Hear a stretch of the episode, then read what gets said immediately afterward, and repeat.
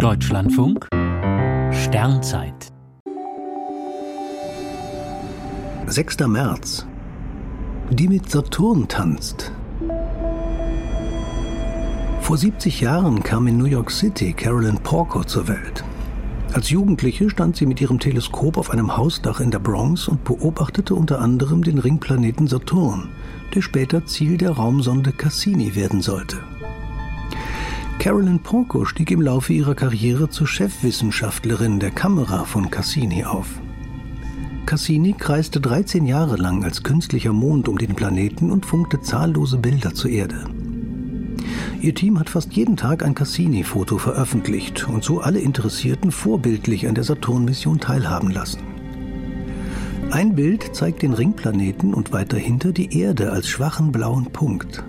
Als die Forscherin diese Aufnahme sah, sei dies einer der bewegendsten Momente ihres Berufslebens gewesen, sagt sie.